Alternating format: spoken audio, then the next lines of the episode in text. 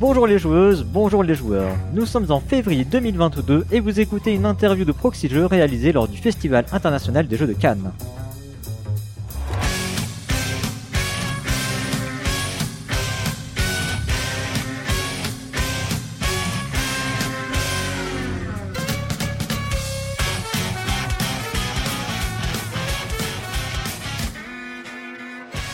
Suis Cyrus et pour m'accompagner dans cette interview, je suis avec Lana. Salut Lana. Salut Cyrus. Et on accueille Raphaël Bernardi Salut. de d'Igari. Exactement. Donc tu es euh, bah, le fondateur d'Igari, euh, t'es Ouais. l'homme à tout faire d'Igari en gros. On peut dire ça, sauf l'infographie, mais c'est ça. Pour Voilà. Alors pour commencer cette interview, euh, nous avons un fil rouge, donc euh, quelques très courtes questions que nous posons à tous nos invités. Ok. Et donc on va te demander de faire des choix binaires, voilà, quelque chose de très simple. On a le droit à ni l'un ni l'autre? Ah tu tu fais ce que tu veux. Ah, Ok. Mais On va l'idée- essayer, oui, l'idée- on va essayer. L'idée c'est de te pousser dans tes retranchements. Tu vois. On va, allez, on va jouer le jeu, on va essayer. Alors pour toi, euh, le jeu c'est plutôt jeu marrant ou jeu allemand? Ah bah, marrant. Avec une pizza ananas ou pizza anchois Ananas. Sans Ananas. souci. Ah, mais carrément, ah, l'anchois, mais sans moi, mais l'ananas, en plus, j'adore. Ok, et c'est plutôt meeple ou figurine? Ah, c'est pas du tout les mêmes styles, pas pour les mêmes choses, donc les deux sans souci. Ah les deux, ok. Prise de risque ou sécurité? Ah. Ah bah, bah pour avoir édité Vabank, je sais ce que c'est que la prise de risque et la sécurité également dans les jeux justement d'argent. Non là je peux pas, là c'est. Mais je suis plutôt flambeur. Ah, je, je sais pas pourquoi je, je le sentais par rapport à la ligne éditoriale, etc. On en reparlera. Euh, T'es plutôt Asmodée ou Hachette?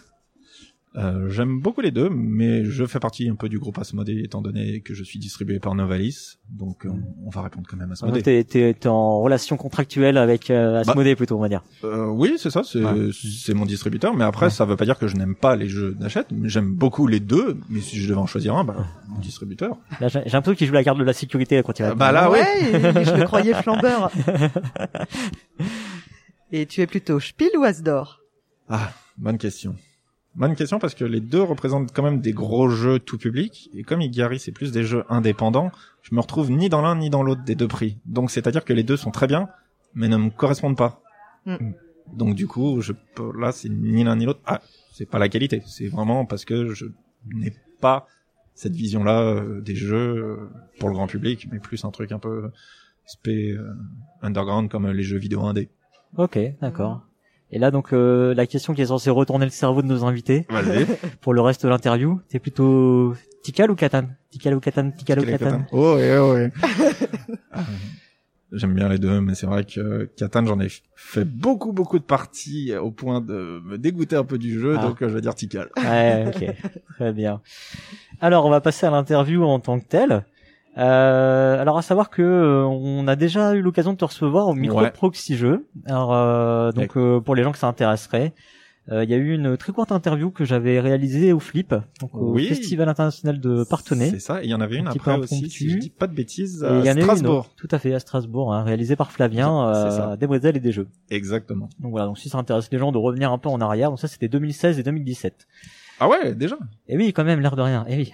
C'est pour ça que c'était intéressant de te recevoir, on va voir un petit peu, euh, un petit peu l'évolution entre temps. Il s'est passé quoi depuis Et bah oui, mais exactement. Bah écoute, eh, commençons par cette question. Qu'est-ce qui s'est passé depuis 2017 Donc il y a eu pas mal de jeux édités. On Je sais même plus ce, qui était euh, sorti en 2017 à l'époque. Alors on a, C'était- euh, alors du coup j'ai, on a, on, on a bossé un peu, on a Oh, regardé bien. quand même. Oh, on Ah, ah, tout- pas, pas beaucoup, mais un petit peu. Euh, a priori il y a Art of War qui est sorti entre temps. Ah oui, Art of War, c'était le deuxième jeu. Là, on en est à 10 ou 12. Ah non, c'était le deuxième. Alors, euh, Ouais. alors j'ai peut-être, je les avais peut-être pas bien dans le bon ordre. Alors, Alors, que, le premier, c'était Intrigue. Ensuite, Art of War. Ensuite, Il y avait déjà- Overseer. ouais, ça c'était. Onitama. Templary. T'en, t'en étais là, t'en étais à Overseers Onitama là. Ah ouais, c'est pas dans le c'est bon vraiment le tout début. Ouais, c'était le début. Euh, Onitama, euh, Templary, il y a eu Mondrian ensuite, Ouais. Soviet Kitchen, Invictus, RRR. Euh, après RRR, il y a lequel déjà que je me trompe pas, il y a Vabank, Ouais. Verona Twist, Mhm. et là il y a notre note qui vient d'arriver. Et ouais, Invictus, je l'ai dit, qui est le reboot d'Art of War, donc. Mhm. Ouais, il y, a- il y en a eu depuis. Et du coup, euh, qu'est-ce que euh, dans tout ça, est-ce que est-ce que t'as des, des expériences particulières d'édition dans parmi ces jeux-là, euh, des choses qui te qui te marquent là avec le recul? Euh, dans quel sens euh, marqué à peu près? Bah, je sais pas, Parce des que trucs, vu que qui- je- des, des trucs, des, des, des gros succès ou des, des déceptions peut-être dans, euh, Euh, dans, les ces grosses- jeux. eh ben, en fait, c'est ça, c'est que tu- quand tu publies un jeu, tu ne sais, bien sûr, toi, tu y crois, c'est le principe euh, d'y croire et d'aimer ce jeu, mais tu ne sais pas du tout ce que ça va donner. Et il y a des jeux auxquels tu t'y attendais pas et ça a énormément buzzé, et d'autres auxquels tu t'y croyais et t'as été un peu déçu. Et c'est là que tu te dis pourquoi, et tu tu tu peux pas comprendre. En fait, c'est vraiment le public qui qui fait euh, qui fait l'offre et la demande, euh, tout simplement, à la fois. Donc, euh, tu vois, Onitama, on en est déjà au cinquième ou au sixième tirage. La troisième extension va arriver, donc quand t'as un jeu qui a trois extensions, c'est pas rien. Euh, D'autres qui ont moins bien marché, forcément, mais après, à l'époque, je n'étais pas aussi connu, donc niveau visibilité, est-ce qu'on peut comparer des jeux d'éditeurs qui n'ont pas la même visibilité avec des visibilités actuelles? Donc c'est pour ça qu'il fait que est-ce que c'est le jeu, est-ce que c'est la communication, est-ce que c'est l'époque euh, qui faisait que, est-ce que c'était parce que Igari était encore un petit éditeur euh, vraiment inconnu du monde ludique? Je je peux pas dire mais sinon ouais. chaque chaque jeu c'est vraiment une expérience différente. Même si on fait les mêmes choses le graphisme relire les règles réadapter produire euh, faire la communication chaque jeu est vraiment unique en soi. C'est Alors justement, je les trouve très uniques et, et très euh, différents les uns des autres. Je me suis posé des questions sur la ligne éditoriale d'Igiari. Euh, c'est tu marches comment au coup de cœur alors est-ce que tu en vois une ou pas vraiment de ligne éditoriale? Alors moi je moi je dégage trois grands styles quand même dans dans ces jeux. dis- Je sais pas euh, je sais pas ce que toi t'en penses mais dis-moi euh, je trouve qu'il y a déjà il y a l'autre alors il y a pas énormément de jeux on est en train de parler Ah oui. euh, de, je dis trois styles sur il y a quoi une dizaine de jeux on oui, parle donc de ça non, mais les, les hein. lignes pour voir ce que Voilà. ce que toi tu Euh, je vois des jeux à tendance abstrait euh, donc euh, clairement Onitama euh, RRR ouais. et euh, Verona Twist en particulier Ouais. du coup hein, ces, trois là Oui, effectivement, c'est de l'abstrait. Euh, après, je vois des jeux avec des interactions vraiment très fortes, type euh, intrigue, va banque. Ouais. Peut-être un peu moins Oui, dans va mais on mais c'est est dans l'interaction directe, pas ouais, directe on est, comme on est voilà, ouais. on est dans la tentative de faire quand même un, ça, bon croche-patte euh, aux adversaires. C'est ça, même des tacles euh, à la gorge, on peut dire. Hein. Il y a Predator qui est inscrit encore euh, dans, la nuque, hein, pour ceux qui ont la référence. Et euh, et à côté de ça, des jeux que j'ai un peu plus de mal à qualifier, euh, que je qualifiais de footrack un peu. Ouais, je vois ce que tu veux dire. je, je vois par là Mondrian ou Soviet Kitchen Eh ben, qui qui prennent un peu la tangente, qui sont. euh, je, je vois ce que tu veux dire. Effectivement, je l'avais pas du tout vu comme ça, mais ce que tu as dit, c'est bon. C'est en fait, euh, au lieu de abstrait, moi, je dirais plutôt deux joueurs, tu vois, où l'interaction est directe avec l'autre. ouais. C'est-à-dire, c'est pas un jeu à deux où tu comptes des points, où tu vas faire ci, tu vas faire ça. Mhm. C'est vraiment de, si je fais tel coup, c'est pour t'éliminer, pour euh, gagner la partie Mhm. de manière directe. Donc, c'est parce que effectivement, c'était plus de l'abstrait. Mais si on regarde Invictus, qui est un jeu à deux direct, c'est pas fait- abstrait. En fait- en fait, ce que je trouve, voilà, ce que je trouve intéressant, c'est qu'il y a Invictus et Art of War là-dedans qui relie ce côté un peu abstrait, effectivement, de, de l'affrontement de joueurs, Ouais. Avec le côté un peu plus interaction très forte, où là, bah, vraiment, t'as, t'as des, t'as des coups euh, directs, quoi. euh, effectivement, parce qu'on cherche bien, un, un Non, non, peu mais le dans RRR, finalement. C'est exactement ça, c'est qu'on cherche euh, l'interaction forte parce que je cherche que d'ailleurs Igari ça veut dire objection donc t'es pas d'accord avec l'autre, c'est parce que justement t'as quelque chose de fort avec l'autre et pas simplement de oh t'as joué avant moi. Donc dans les jeux à deux c'est parce que c'est du pur hasard que c'est tombé dans les jeux abstraits, mais c'est vrai que dans les jeux abstraits l'interaction est forcément forte avec l'autre euh, du fait de la conception du jeu en lui-même. Les jeux multijoueurs, de la forte interaction, on est là pour se marrer, mais pas dans le pur party game, même si il y en a un peu plus maintenant. Et en fait, dans ce que t'appelles dans le foot track, eh ben moi je le relis quand même dans l'interaction forte, puisque si tu regardes dans Mondrian, c'est un jeu de pichenette où tu peux quand même dégager les autres. Ouais, vrai. Donc euh, dans les jeux de pichenette, euh, bah, dégager le dé de l'autre, c'est quand même euh, une attaque directe et frontale. Euh, pour Soviet Kitchen, c'est vrai que c'est particulier parce que étant donné que c'est un jeu de coopératif, euh, tu peux dire ouais l'interaction forte. Bah là c'était plus, je pense, jouer avec l'autre, la communication, le fait de discuter et que tu vois c'est pas je joue dans mon coin, je fais mes petits calculs. Moi les jeux de gestion, je, c'est pour ça que j'ai répondu ça, les jeux à l'allemande, oui je non. parce que je, moi je, je, je- fais partie de cette génération qui a joué à beaucoup de jeux avant d'être là aujourd'hui, donc j'ai touché à tout dans les jeux, hein, je parle. hein, on- Et du coup, ce qui fait que les jeux allemands, bah, moi je m'ennuie fortement. Être autour d'une table, ne pas discuter, réfléchir pendant X temps, ne pas avoir d'interaction avec une personne que des fois ça fait longtemps que je n'ai pas vue, je suis plus là pour rire avec cette personne. Pour moi, je ne passe pas un bon moment. Si certains passent un bon moment, tant mieux, mais ce n'est pas mon cas, donc je ne vais pas éditer des jeux qui ne me correspondent pas et auxquels je ne crois pas. Et c'est là que c'est tout le problème. Est-ce qu'il faut faire des jeux coup de cœur ou des jeux marketing qui se vendent et ce que le public veut? Mais euh, mais du coup, qu'est-ce que tu en retires au final en termes euh, parce que bon, t'as malgré tout t'as une entreprise, t'es Ouais. euh, t'étais tout seul dans Igari. Euh, officiellement, oui, mais il y a toujours forcément, euh, par exemple, Yolène qui s'occupe de l'infographie, elle, elle est Ouais. indépendante, donc je la paye à chaque mission. Oui. Mais elle n'est pas salariée de Mm. ça, mais donc elle intervient sur chaque jeu. Tiens, j'ai un nouveau projet. Oui, je, je m'en occupe.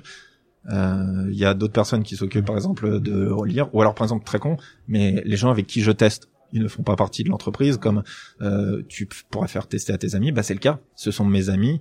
Ils, ils jouent à un jeu simplement et je leur demande leur avis. euh, T'en as pensé quoi? Euh, Qu'est-ce que tu n'as et, et qu'est-ce que t'as aimé? Qu'est-ce que tu n'as pas aimé? Euh, c'est c'est comme ça qu'on repère des produits. Il y en a qui font ça que en interne. Bah là, l'interne, c'est plutôt au contraire, je demande à des personnes extérieures pour pas être simplement mon propre avis, euh, même si j'ai ma vision des jeux de, j'ai vraiment aimé ce jeu, euh, pourquoi il n'existe pas encore en France? Ce qui est d'ailleurs la raison pour laquelle j'ai créé Igari. Et ce que je veux, là où je veux en venir, c'est euh, donc tu tu te salaries aujourd'hui, t'es euh, bah oui, c'est ta seule activité. Ouais, ouais, c'est c'est hein, mon temps plein parce que ouais. de toute manière, un métier d'éditeur, tu peux pas faire autre chose à côté. Si tu fais autre chose, dans ce cas-là, ton métier d'éditeur, tu le fais mal. Mm. C'est c'est un boulot à temps plein. C'est quand les gens disent tu fais autre chose, bah je sais pas, moi je demande à quelqu'un tu fais autre chose que comptable toi dans la vie? Non mais c'est c'est un passe-temps comptable. Hein.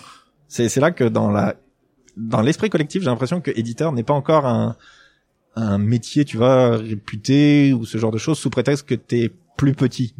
Quand t'es Bah, plus en- petit, c'est juste cas- comme les commerces, tu vois, il y a des boutiques qui ont deux vendeurs, euh, un seul truc, et il y a des boutiques où t'as dix vendeurs. C'est juste des questions de taille, de rapport humain, de d'ambition aussi. Il y en a qui veulent grandir très vite, très rapidement, et de s'associer dès le départ à plusieurs. Moi, je préfère la jouer en solo et d'être entouré des bonnes personnes. Ouais. Donc toi, tu c'est c'est pas une ambition effectivement pour toi de de grossir, d'avoir des salariés. Euh, pour Euh, des salariés, bien comme ça. si, mais Ouais. par contre, j'ai pas une ambition, tu vois, de devenir le multimillionnaire. Je vais révolutionner le monde du jeu, je vais racheter tout le monde et tout. Non, parce que je, c'est voilà, c'est ce que je disais tout à l'heure. Je pense moi plutôt marcher au coup de cœur et éditer des jeux qui me plaisent, en sachant Mm. et en espérant que ça va plaire au grand public, que plutôt d'éditer un jeu de je n'aime pas, mais ah, il serait prêt à gagner l'As d'or, celui-là, on va l'éditer. Ou le. Spiel. hein. ouais, t'es pas difficile. ouais, non, mais c'est voilà, c'est plutôt cette ambition-là. Mais Mm. il y a des éditeurs, faut pas oublier que éditer, donc on en parlait, c'est vivre, c'est de, ces- de, pour vous, c'est une passion. Pour nous, c'est aussi un métier. Mais donc du coup, quand on parle des grosses sociétés qui ont plein de salariés, bah eux, si tu veux payer tes salariés, t'as intérêt à en sortir des jeux. Et malheureusement, c'est juste la loi des, des grands nombres. Plus tu sors de jeux, plus dans le tas, forcément, tu vas avoir des succès et plus tu vas avoir aussi des bouses. Oui, je suis d'accord. Bah, je peux pas, je peux pas, bah, je peux pas- c'est- je oui. peux pas décemment pas dire le contraire, c'est ce que je pense euh, très profondément. Non, c'est pas pour être Euh, méchant, mais c'est le principe de plus tu Bah sors ouais. de jeu, tu peux pas avoir de la qualité partout. C'est même si t'as un talent, même si t'analyses le marché comme tu veux, ce n'est pas possible. Donc il va y avoir des choses qui vont sortir du lot très bien et d'autres euh, qui vont sortir tout court. Et euh, du coup là, comment t'as euh, comment t'as passé cette période euh, J'imagine un peu difficile quand même. euh, Ah, bah, quand pour le t'es Covid. tourné tout seul avec le Covid, euh, une structure aussi petite. euh, Alors oui et non, j'ai été impacté forcément, mais pas tant que ça parce que forcément, quand t'es pas si haut, euh, si tu perds quelque chose, c'est pas si grave que ça. Alors que quand t'es très très haut, bah tu coupes, je vais te dire la moitié. Bah ça fait X salariés en moins, ça fait 6. Ça, là j'ai ressenti effectivement que les boutiques étaient fermées, qu'il y avait plus de festivals. C'était surtout ça le plus dur, je pense, l'aspect moral de plus voir les gens, de plus faire jouer, d'être juste chez toi, voilà. Tu fais rien, tu continues les projets, mais c'est en termes d'économie, ça a été impacté, forcément, dire non, c'est pas vrai, mais dire que ça a été euh, genre catastrophique, pas du tout. Ouais, d'accord. Donc non, au contraire, c'est plus dans le sens, c'est une mauvaise année, voilà, mais pas plus que pas plus que ça parce que vu que les boutiques étaient fermées, mais il y avait encore les boutiques en ligne et donc du coup ça continuait. Mais les boutiques physiques étaient fermées, c'est quand même une très grande partie. Mais de là à dire que ça a fermé, et puis il faut pas oublier que euh, là ça fait déjà un bout de temps, mais quand les boutiques ont fermé, c'était pas toute l'année de 2021 Non. ou tout 2020, C'est c'était des vrai. périodes. Donc du coup forcément tu fermes, tu rouvres, euh, t'as de nouveau des, des sorties qui arrivent, euh, etc. Donc forcément les périodes où ça a fermé, ça a moins vendu. Dans l'absolu, oui, ça a vendu, mais pour répondre dans à ta question brute, non, ça n'a pas été catastrophique. T'as euh, des, t'as, petite. t'as des jeux quand même qui ont pâti de la, de la période euh, à ton sens? Non, tu c'est- euh, non? c'est tout le monde qui a pâti. Même les plus gros succès, tu bah tu vois le principe d'une boutique. Faut pas oublier une boutique, euh, même si elle Euh, aime les jeux, je ça pas, reste je- des commerçants. Tu vas acheter les plus gros succès que t'es sûr de vendre euh, facilement, où t'as pas trop besoin d'expliquer, ou parce qu'il est fortement demandé le jeu. Et donc du coup, bah les jeux d'Igari, ils sont demandés, mais pas autant que certains gros titres euh, euh, de d'autres confrères. Donc ce qui fait que forcément tous les jeux ont pris. C'est pas juste ça qui a pas marché parce qu'il y avait pas assez de code. Bah, sauf ça- euh, sauf les jeux qui, qui étaient déjà très en avant. Genre, Bah, même en avant. et du ride, des Seven Wonders, ça s'est vendu à Ah bah oui. l'appel. euh, Bah, c'est voilà, exactement ce que je disais. Les gens qui, qui réclamaient des jeux parce qu'ils étaient chez eux euh, être enfermés, bah ils demandaient les grands classiques parce que forcément t'avais plus de festivals pour les tester, pour y jouer, t'avais plus d'assaut pour faire des rencontres pour tester. Donc qu'est-ce que tu fais? Tu regardes les grands classiques. euh, Ah, au niveau visibilité, euh, en effet, il y avait rien, mais du coup, est-ce que les gens n'ont pas mis en, se sont pas tournés vers toi pour euh, pour proposer plus de protos Est-ce que t'as pas Ah bah j'ai de plus en plus de protos, c'est vrai. Ouais. C'est vrai, niveau prototype, on m'en propose de plus en plus, mais malheureusement, euh, c'est difficile parce que je me rends compte que les prototypes, il y en a beaucoup qui considèrent un éditeur comme, euh, tu sais, un employeur où t'envoies ton CV et tu sais pas à qui tu t'adresses. Et oui, alors j'ai un jeu. Ouais, Michel, là, t'es en train de me proposer un jeu de gestion de 4 heures. euh, je sais pas si t'as bien vu la ligne éditoriale d'Igari, quoi. Ouais. Et il y en a quelques-uns qui m'ont un peu tapé dans l'œil, que j'avais retenu, mais malheureusement, il y en a beaucoup, c'est ils pensent avoir révolutionné quelque chose alors que c'est déjà vu, et j'ai pas envie de répondre en disant de euh, bonjour, excusez-moi, mais votre jeu ressemble fortement à euh, euh, tel jeu. Tu vois, Ouais. je c'est Ouais. pas mon rôle euh, de d'informer, je pense, même si je pourrais le faire. Mm. Mais donc du coup, quand on me propose de plus en plus, c'est c'est gratifiant, mais j'ai pas encore. euh, J'en ai trouvé quelques-uns qui m'ont attiré, mais ils ont été signés par d'autres personnes. Mais du coup, euh, Parce que jusqu'à présent, tu n'as fait que de la localisation, des Alors, localisation, réédition, Ouais, ouais, et réédition, hein. le celui qui vient de sortir là en avant-première pour le festival de Cannes, Note Note, c'est l'adaptation d'un jeu vidéo. Donc c'est une vraie création, ça ne vient pas d'un pays étranger. C'est pas un jeu qui est sorti dans le passé via des nouveaux graphismes comme le fait Gary. C'est vraiment un nouveau jeu, mais c'est là qu'on peut encore mettre le bémol en disant nouveau, nouveau, euh, non, parce que c'est un jeu vidéo solo. Et le jeu vidéo solo a été adapté en jeu de société multijoueur avec l'éditeur original du jeu vidéo. Donc ça part pas d'une idée euh, nouvelle, euh, totalement hasardeuse. C'est juste que le jeu vidéo est vraiment excellent. Je vous invite à y jouer. Il est gratuit sur euh, smartphone. Et donc du coup, si vous dites ah j'ai bien aimé et que vous voulez y jouer à plusieurs autour d'une table, c'est généralement un jeu de bar, euh, party game celui-ci. Eh bien voilà. Mais donc du coup, c'est pour ça qu'il est nouveau sans être nouveau.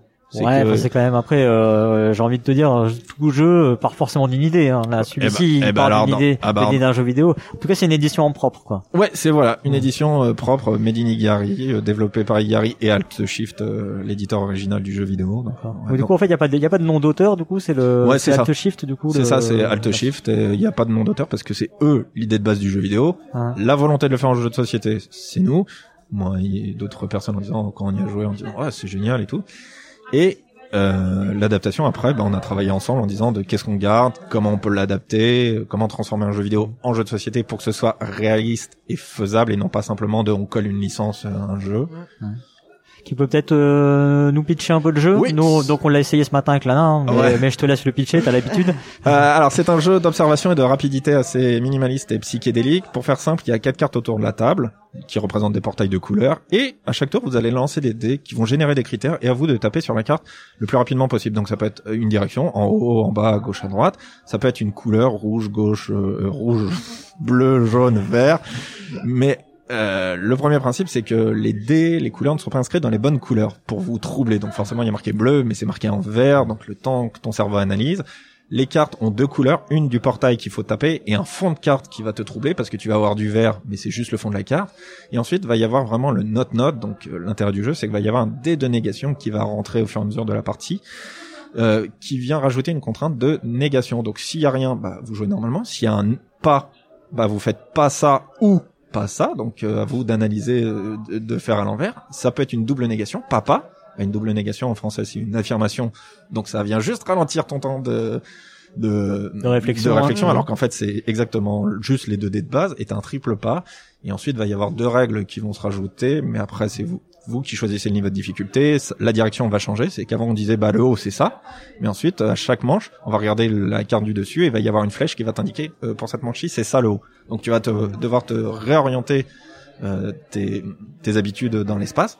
Et le, la dernière petite règle, c'est le menteur, c'est-à-dire que c'est une négation, mais au lieu d'être sur le dé, elle est indiquée d'une certaine manière. Via une iconographie sur le dos des cartes. Donc ce qui fait que le temps que ton cerveau analyse que c'est une négation supplémentaire qu'elle leur ajoute, toutes les informations ne sont pas au même endroit, mais concernent la même chose. Ça vient rajouter du temps de réflexion pour quelque chose dans un jeu de rapidité où tu dois faire au plus vite. Donc c'est voilà, c'est fait pour un moment que ton cerveau saute et tu tu, Ouais. tu tapes à côté. Tu lui rajoutes de plus en plus de contraintes jusqu'à saturation. Quoi. Exactement. Mais après, les gens peuvent bien sûr faire comme ils veulent au niveau des règles, adapter en disant bah vas-y on joue comme mode normal tout de suite. Ouais. C'est d'ailleurs marqué dans dans les règles en disant pour les prochaines parties adapter pour que justement le jeu soit frustrant pour être drôle, mais pas trop non plus pour pas vous dégoûter du jeu parce que on sait ce que c'est qu'un jeu trop frustrant. Est-ce que tu te considères comme euh, comme l'auteur de l'adaptation vraiment Enfin qui est Co-auteur, je dirais. Ouais. Co-auteur parce que je ne suis pas tout seul, l'idée de base vient d'eux. Ils Le, ont le, le, le développement, il, enfin de la partie vraiment jeu de société du coup. Ah bah, euh, oui, oui, avez après- vraiment fait à deux. ouais. Ah bah c'est ça, c'est vraiment les deux. C'est d'un côté eux ils ont une idée de jeu vidéo qui marche Ouais. très très bien, et Mhm. après comment faire pour le transposer? Eux ils ont apporté des petites idées en disant ah on pourrait rajouter ça, oui. Ensuite en disant de bah non ça c'est ouais. pas possible parce qu'il y a aussi les contraintes techniques du jeu de société qui ouais. pas dans le jeu vidéo. Euh, après l'aspect marketing, mais du coup on a travaillé avec eux aussi pour reprendre la charte graphique puisque du coup c'est leurs assets à eux euh, pour être fidèles au, au jeu Ah, aux vidéo. jeux vidéo. ouais. Mm. Ok. Et alors tu nous expliquais sur le stand, on se posait la question pour les daltoniens. Euh, Ah ouais, ça c'est le principe de, il y a certains jeux, bah, on fait toujours le nécessaire pour que ce soit Daltonia friendly. Là malheureusement c'est un jeu de rapidité. On... Les couleurs de base sont ça dans le jeu vidéo. ouais. On s'est dit bah on va faire des tests pour voir si c'est possible d'adapter. Sauf qu'en fait faut pas oublier que quand on parle de daltonisme, c'est le mot générique pour les personnes qui ont des troubles visuels, mais en fait il y a différents types de daltonisme. Il y a ceux qui ne voient pas telle ou telle couleur. Et donc en fait quand on faisait des tests, on disait tiens si on met telle couleur, ah bah telle personne qui a telle euh, maladie dans le daltonisme peut le voir, mais pas les autres. Mm. Ah, si on met telle couleur, ah bah c'est eux par contre qui peuvent le voir, mais pas eux. Et donc c'est là qu'on se dit, euh, inclure des gens pour en exclure d'autres volontairement, non, c'est pas la volonté d'Igari. Soit c'est tout le monde sur un même pied d'égalité, et soit c'est personne. Mais donc du coup on a mis des icônes, si tout le monde est daltonien, tu vois, des feuilles, euh, des flammes, euh, un soleil euh, pour reconnaître les éléments et les couleurs. Ouais. Mais si on modifie le jeu pour que ça ne corresponde plus au jeu vidéo, pour inclure des personnes mais exclure volontairement d'autres, non, c'est soit on inclut tout le monde, soit on exclut tout le monde, mais on va pas faire de bon, on va vous choisir vous euh, comme euh, discrimination visuelle, mais vous on vous emmerde. Ouais. Non. Ouais, en gros, il y, avait pas de, de solution qui marchait pour tout le monde. quoi. Ouais, c'est ça. Euh, C'est quand on fait les tests, euh, tu regardes, c'est inclure et Ouais. inclure, c'est tout le monde. C'est pas euh, oui vous, non pas vous. Mm. C'est- C'était un choix à faire, c'est très particulier, mais je, je Cette inspiration du coup auprès des jeux vidéo, c'est Ouais. quelque chose qui t'attire pour la suite ou vraiment Ouais, euh, j'ai- ouais, il y a d'autres jeux regardes, vidéo que euh, j'aimerais bien faire et que j'ai contacté, mais les réponses, euh, forcément, quand on est un éditeur français et qu'on contacte des éditeurs étrangers, là, c'est pas la même chose. Pour Mhm. notre note, ils viennent de Montpellier, donc ça va, c'est pour franco-français, c'est la discussion est faisable. Mais il y a d'autres jeux, je me dis, mais putain, ça, ça peut faire un jeu de société, ce serait trop bien.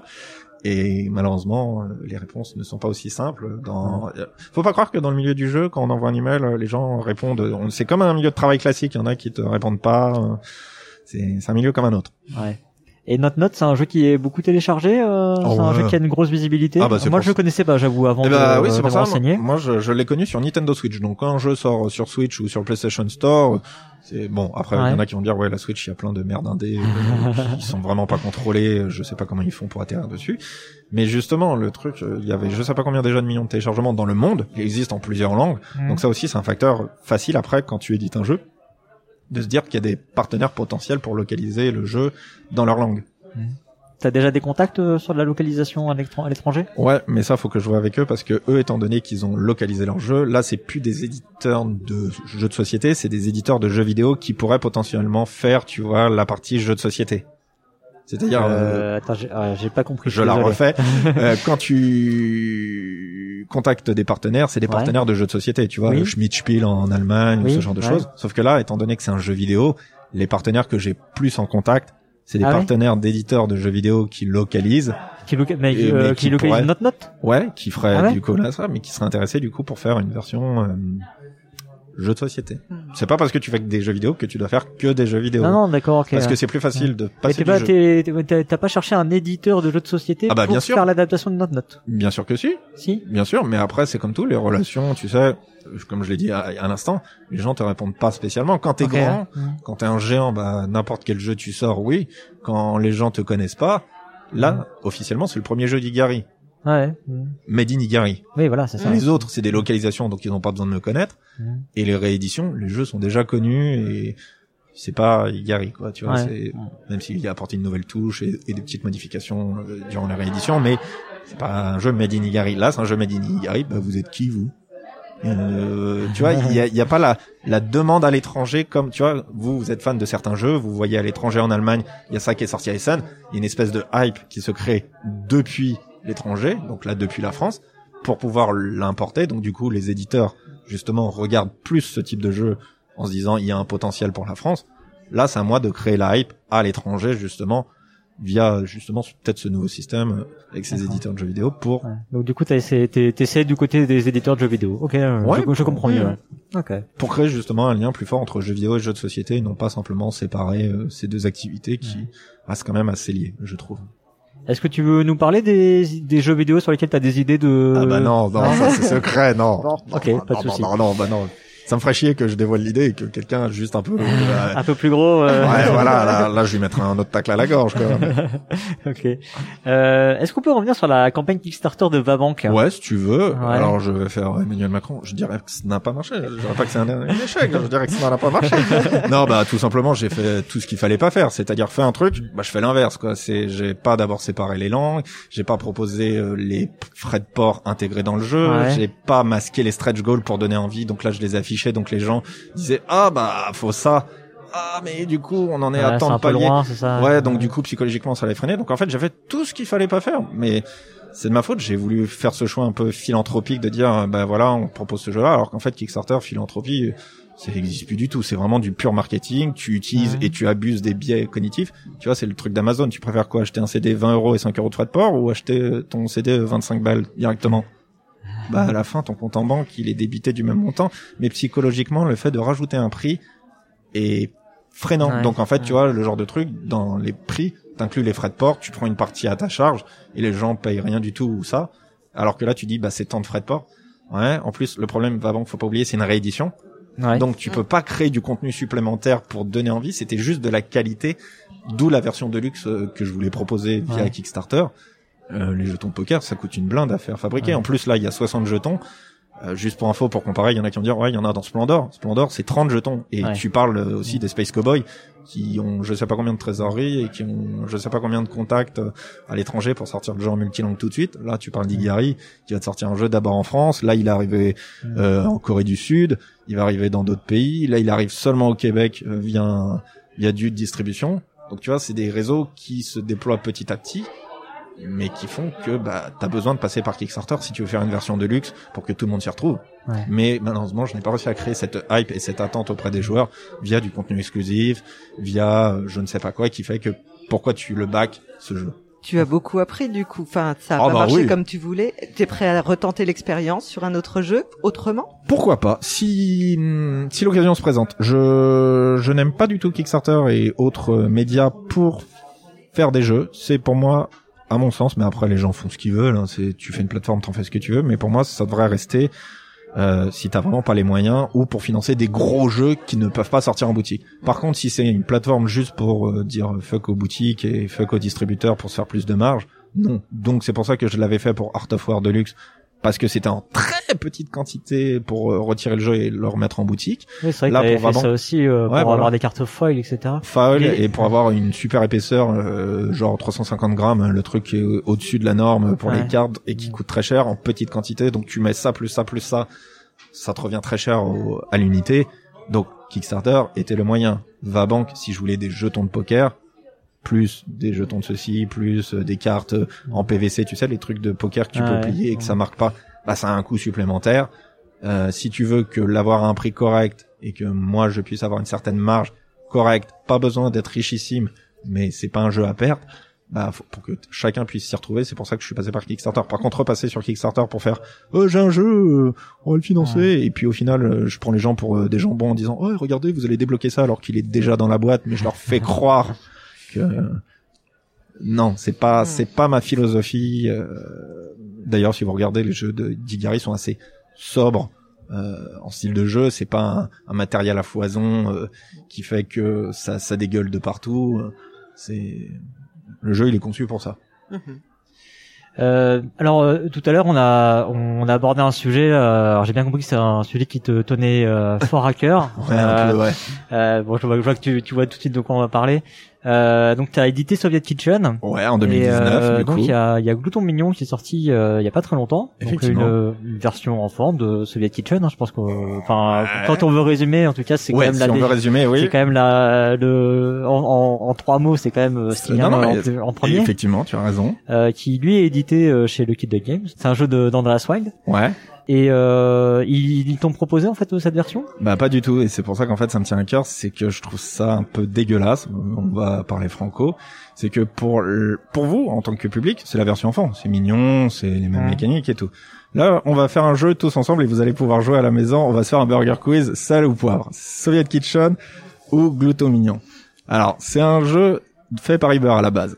Ah bah oui, c'est les deux effectivement. Ok. Fait par Andreas Wild. C'est les deux. C'est un jeu coopératif. Ah c'est les deux. C'est un jeu qui se joue avec un téléphone. Ouais, c'est les deux. Les cartes ont un code QR au dos, unique. Ouais, c'est les deux. Les cartes représentent des choses colorées avec deux cartes à chaque fois qui ont une couleur très très proche. Mais euh, enfin, tu vois, je peux continuer, je vais sûr. continuer tout ça. C'est bien, fait, pour ça que le, le, le résumé le plus simple. oui, est, et, euh, et c'est pour ça que ce que tu dis, de- et la version pour enfants, je l'entendrais si elle venait du même éditeur. Unlock, Unlock Kid, Mm. c'est les Space Cowboy. Chronicle of Crime, Chronicle Kid, c'est Lucky Duck. Et il y a Ricochet, et il y a Ricochet Junior, si je dis pas de bêtises, qui, Euh, Qui doit il- sortir. qui, qui doit devrait sortir. bon, Ouais, c'est- Ah bah si, euh, euh, King Domino, Dragomino, c'est Blue Orange, tu vois, c'est le même éditeur. Là, moi, je parle pas en tant que joueur, je parle en tant qu'éditeur. J'ai sorti un jeu en 2019 Mm. qui a ça comme mécanique, qui est ça de comme auteur, qui est ça, ça, et moins de deux ans après, j'ai un éditeur autre qui reprend le même jeu, qui change le graphisme pour en faire un truc plus mignon, donc soi-disant plus accessible. Mais au final, le jeu c'est le même. C'est tu scannes des cartes, tu dois obtenir la bonne couleur. C'est en mode campagne. Mm. Ça est noté de 1, euh, de 0 à 3 étoiles. C'est Ouais. exactement la même chose. C'est juste que tu as changé le thème. Et donc, j'entends que pour les gens, tout le monde dit c'est la version enfant. Mais moi, de mon point de vue, euh, non, c'est le même jeu, mais t'as changé la thématique. T'imagines On est dans un monde où il y a plein de mécaniques qui existent, il y a plein d'auteurs, il y a plein de choses qui existent, et t'es obligé de prendre le jeu de quelqu'un d'autre que tu changes et que tu republies moins de deux ans après. Tu- m'aurais fait ça cinq ans, dix ans après, je pourrais dire ouais, le jeu, il a eu déjà son vécu, c'est bien, ça redonne un nouveau souffle, un nouveau public. Là, c'est-à-dire que s'il est sorti il y a moins de deux ans, c'est-à-dire qu'il a été développé avant. Donc ça veut dire que le jeu sort et en moins d'un an et demi ou un an, tu avais déjà l'idée de reprendre le jeu de quelqu'un et de le changer pour le proposer à un autre public sans me le proposer soit en coédition, soit sans m'en avertir.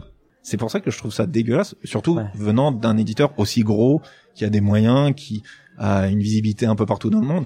Tu vois, on se dit toujours, il y a plein d'éditeurs qui pompent d'autres idées à d'autres personnes, tu sais, surtout les jeux d'ambiance où, ouais, on a compris, c'est le même jeu, t'as changé la charte graphique, mais euh, les blancs manger coco et tous les autres qui existent, où il y a beaucoup de jeux où t'as le vide, tu sais, sur une carte et tu dois compléter avec une carte de ta main. Ouais. Ouais. Il y en a beaucoup des jeux comme ça. Et là, on peut se dire de passe encore. Mais là, euh, venant d'éditeurs qui publient des jeux assez complexes avec des, des graphismes euh, alléchants, avec des mécaniques complexes, travaillées, tu reprends le jeu de quelqu'un d'autre. Euh, ouais, mettez-vous à ma place, quoi. Économiquement parlant, euh, j'ai, je sors un truc et quelqu'un d'autre refait la même chose et juridiquement, je peux rien faire. Alors on reprécise quand même que c'est le même auteur Oui. qui est derrière. Voilà. Effectivement. Ouais, effectivement, c'est euh, c'est un cas assez particulier. Je sais pas s'il y a des antécédents comme ça. Mais, ou- euh, parce le, vrai du coup, seul Du coup, du, du coup, je comprends que t'as pas été prévenu, on t'a pas proposé. C'est euh, euh, ça surtout. Il autant tu m'en parles, je fais ouais, ok, vas-y. euh, Tu vois, t'as une espèce de faire un truc juste euh, de, de, de correction. Le seul exemple qui me vient en tête, je crois que c'est Bézier Game, tu sais, avec euh, Nightwolf euh, for One Night, le truc le loup-garou pour ouais. une nuit qui avait repris et que je crois que ça venait d'un autre jeu et qu'il a pas eu les droits et que du coup il l'a fait. Enfin, Ah, il y a des, il y a- de ce que j'ai compris de euh, l'histoire, c'était ça. Ouais, euh, il y a des histoires sur Bézier Game, il y a des choses qui sont pas très très claires. Ouais, Euh, euh, je moi, connais pas toute l'histoire. Je, je, connais pas tout non plus. Alors, mais, je ne euh, m'avancerai pas, mais c'est même pas le seul euh, l'exemple jeu que j'avais en tête, euh, ouais. Mais bon, bref. Ouais. Voilà, c'est l'exemple que j'avais en tête. Après, je ne connais pas toute l'histoire. Là, moi, je parle juste du point de vue d'Igari. Igari sort un jeu, voilà.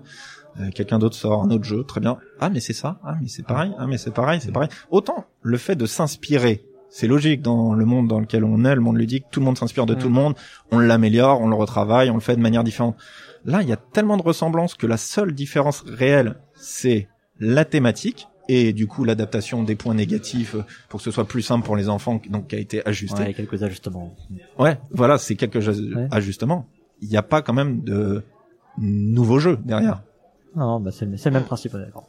On sent ta, dé- ta déception. Ouais. Bah ouais, c'est c'est bah c'est surtout venant de la part d'un gros. Les petits qui copient, tu sais, d'autres euh, qui le font en scred discrètement, Ouais, ouais. je pourrais dire. Honnêtement, C'est hon- pas honnêtement, cool. je sais pas si ce serait mieux, mais bon, voilà. Mais bon, Ouais. bref. Bon, je vois que t'as des, t'as des affaires à régler avec le kit de game. non, donc, mais euh, c'est c'est- à mon avis, je sais pas si c'est volontaire de leur part ou pas, mais quand c'est aussi proche et aussi euh, obvious, j'ai envie de dire. Euh, je sais pas, t'as un petit peu de retenue ou d'information à faire ou. Est-ce que t'as essayé d'en discuter avec eux euh, Bah même pas parce que je, encore Ouais. je- franchement. Ouais, après, c'est là, non mais. Non mais parce que l'auteur pour eux, faut faut comprendre que eux pour Iber, le jeu c'est la version enfant, c'est logique. Mais comme ils l'éditent en Allemagne, c'est leur propre jeu à eux, comme ils avaient fait avec Soviet Kitchen. Donc eux, c'est leur version enfant. Tu vois, comme euh, je disais, Unlock et Unlock Kid, c'est le même éditeur. Ah, c'est le même Euh, éditeur en ouais, Allemagne, tu veux dire En Allemagne, ouais. Ah, Mais donc du coup, à l'étranger, t'as un qui te propose ça et un autre qui te propose la version. Et ok, peut-être qu'il m'ait pas proposé la version enfant. On pourrait se dire ouais, ils ont oublié, euh, c'est ça arrive, euh, ils préfèrent travailler avec quelqu'un d'autre. Sauf que venant de la part de l'éditeur qui localise, tu vois, il y a même pas eu une volonté de se dire Ah. est-ce qu'on fait de la coédition, est-ce qu'on l'informe? Et surtout si je dis pas de bêtises, je Après, crois que euh, même que l'application est développée en partie avec le kit de Ouais. game et pas uniquement Uber. Donc là, il y a vraiment une volonté de Après, on Pas sait pas, on, on sait pas quelle a été la, la discussion entre Ouais, Uber bah, moi et le kid Si ça se trouve, le kid game pensait que Uber, Oui, oui. va te faire Ah, bah oui. C'est ouais. pour ça, c'est pour ça que là, je, Ouais. du coup, je rejoins totalement ton point de vue. Peut-être que eux, c'est totalement clean de leur côté, et je, je leur en voudrais pas. Mais tu peux comprendre que Bon, on sent que, ils sont- on sent qu'il va, il va, il va falloir qu'il y ait une petite discussion entre vous en Ouais, sortant. non, ils en sont fait- pas trop trop loin, je crois. moi, ce, qui me, ce qui me chier, c'est que on tombe dans un monde ludique Ah oui, où évidemment. ça se produit de plus en plus, et que pour les gens, cela ne, ne dérange plus. Tu vois, en gros, ce que ce qui est ouais, ça peut aller, devienne banal. Alors qu'en fait, bah non, on défend justement les droits d'auteur, on défend les auteurs, on défend la création, on défend l'originalité, pour au final se dire, euh, autant, euh, tu vois, Dominion qui a créé le deck building, euh, tout le monde a repris cette mécanique-là, mais euh, il a totalement été agencé sous différentes sauces. Mm. Là, euh, la mécanique, autant tu pourrais dire, tu reprends un jeu où tu scannes des cartes. C'est original, c'est bien adapté, c'est un jeu hybride. Mais à ce point-là, où au final c'est la même chose, non, j'ai pas envie qu'on tombe dans un monde ludique où au final tout le monde se copie et que bon ça passe euh, parce que sous prétexte que t'as changé les graphismes et tu dis c'est la version enfant, c'est la version adulte, c'est la version ceci, c'est la version cela. Alors, on va essayer de revenir sur des choses un petit peu plus Ouais. positives, du coup. Le message Euh, est passé. bon, on va, on va. Alors on- je, je répète, c'est rien contre eux, c'est vraiment juste je, ça passe pas. Ouais, peut-être qu'ils sont faits hein, comme tu l'as dit tout à l'heure. Euh, bon, on va s'orienter doucement vers la fin de l'interview. Ouais. Euh, du coup, le, le bilan que tu fais euh, aujourd'hui euh, pour Igari, le, le plus gros succès, c'est c'est Onitama chez Igari? Ouais, au sixième, euh, cinquième ou sixième tirage et trois extensions, donc déjà Ah, les extensions c'est quand même faire, euh, ça. Euh, un trick qui marche toujours très très bien. Ouais, c'est- Ouais. c'était ton premier jeu, hein, Exactement. Dis pas de bêtises. Hein, Bah ouais. comme quoi les jeux d'enfoirés ça marche hein, au final, hein. se trahir, se pourrir, hein, ça fait rire euh, les gens. Et n'empêche, c'était un gros risque hein, de se dire est-ce qu'on ressort un jeu d'enfoiré alors qu'à Ouais. l'époque, euh, tu sais, c'est c'est quand même risqué. Et au final, non, il y en a plein d'autres après qui sont sortis, donc je suis très très content de savoir que la référence des jeux de pourriture, bah ouais, j'ai eu raison de le faire. Quoi. Et d'où la prise de risque, on disait euh, risqué ou flambeur, bah fallait le faire, ouais. Euh, donc euh, prêt à continuer encore pour euh, rempiler pour 5 ans, non? Parce que t'as démarré qu'en 2015, c'est ça, non? Dans ces eaux-là? Euh, attends, attends, 2016, je me rappelle même plus. 2015. Ouais, 2015, je crois, ouais, ça fait déjà, ouais, bientôt. euh, Ouais, peut-être ou peut-être ou peut-être Sept ans. 2016, ouais. Donc là, ça Ah fait- ouais, putain, ouais, oula, ça fait vieux. non, non, ouais, il y a encore plein de projets à venir. C'est, c'est c'est ça le plus dangereux, je pense, dans l'édition. C'est pas d'éditer, parce que c'est, c'est le but du métier. C'est de trouver, je pense, l'inspiration pour le futur. De se dire, Mhm. est-ce que ça, ça va plaire? Est-ce que je vais trouver un autre projet? Est-ce que ce jeu-là ne va pas être ressemblant ou trop proche de tel jeu et de se dire que bon, faut sortir un jeu pour sortir un jeu, sinon à un moment donné, on fait plus rien, euh, les salaires ne rentrent plus, etc. Et là, du coup, t'as des euh, t'as des projets dont tu souhaites parler? Ouais, là, en courant de l'année, du coup, il y a la version française d'un Kickstarter justement de World Rush Championship Russian Roulette, championnat mondial de roulette russe pour Ouais. ceux qui l'ont. C'est un jeu de Tuesday Night Games, ce qu'on fait Two Room and a Boom. Ouais. Et donc du coup, pareil, autant si Soviet Kitchen était un jeu déjà décalé, limite limite, là on a franchi le pas de de, de l'indécence. D'accord. Mais totalement dans la ligne éditoriale des Yaris 100%. De l'interaction à fond. Ouais, des coups de pute, etc. Mais un tout- côté tout- un tout petit ce qu'on peu subversif aussi, du coup. Je sais pas. Mais pas- là, tu vois, c'est le genre de jeu où je sais euh, que ça plaît ou ça ne plaît pas. Ouais. Et aussi graphiquement, c'est Weberson Santiago qui est aux illustrations. Pareil, ça peut plaire ou ne pas plaire, mais c'est Ouais. le genre de jeu ultra interactif où on rigole, mais forcément quand on va dire bah tiens en fait euh, pour le prochain coup je me tire pas dessus, c'est toi que je vise. Ah bon ok euh, bah oui j'avais cette carte en main qui me le permettait. Euh, T'as- Tu peux nous le pitcher rapidement? Oui, c'est un concours de roulette russe. Le but, c'est de marquer 15 points, donc tirer 15 fois au total sur la détente en plusieurs manches, Ouais. ou d'être le dernier survivant. Le but, Ouais. c'est que t'as un pistolet, donc 6 chambres dans ton pistolet, mais tu as 7 balles. 6 balles euh, blanches, vierges, et une balle chargée. Donc du coup, t'as une balle en trop. Tu vas devoir mettre euh, face cachée une carte qui est soit du coup une balle à blanc, Ouais. donc dans ce cas tu joues réellement avec un vrai pistolet chargé, soit t'as le droit de tricher légalement, mais par contre si les autres te chopent justement en train de tricher, bah, il va y avoir des conséquences. Et en gros, si t'as mis ta vraie balle, Ouais, voilà. des balles à blanc, du coup. voilà, donc c'est beaucoup plus facile. Ouais. Chacun ensuite va miser sur un dé le nombre de coups qu'il pense euh, faire Ouais. sans s'exploser. Par exemple, je mise deux. Mais on va avoir également en main des cartes actions qui vont modifier légèrement les règles. Donc si je vois quelqu'un qui a misé 4, est-ce que c'est parce que t'es couillu Mm. Est-ce que c'est parce que tu triches et que tu as mis ça. Ou alors c'est parce que t'as des cartes qui te permettraient de magouiller les règles qui feraient que t'es safe? Et donc du coup, bah voilà, c'est tout l'intérêt du jeu de est-ce que je t'accuse ou pas, est-ce que je te laisse faire, est-ce que mes cartes je les utilise contre toi ou pas? Bref, un bon Très jeu bien, pour rigoler, Ouais, pour. euh, Bluff, guessing. euh, On voit un peu le genre. Ouais, voilà. Très bien, très bien, très bien. Bah écoute, euh, merci beaucoup Raphaël. Bah merci à vous, ça m'a fait plaisir de vous revoir. Euh, bah, on te souhaite une bonne continuation sur ce festival. Bah, Euh, chères auditrices et chers auditeurs, si cette interview vous a plu, partagez-la et rendez-vous sur euh, notre page Utip pour nous soutenir. On se retrouve très vite sur Proxy Jeux pour une nouvelle interview ou un autre format. À bientôt et surtout, jouez bien.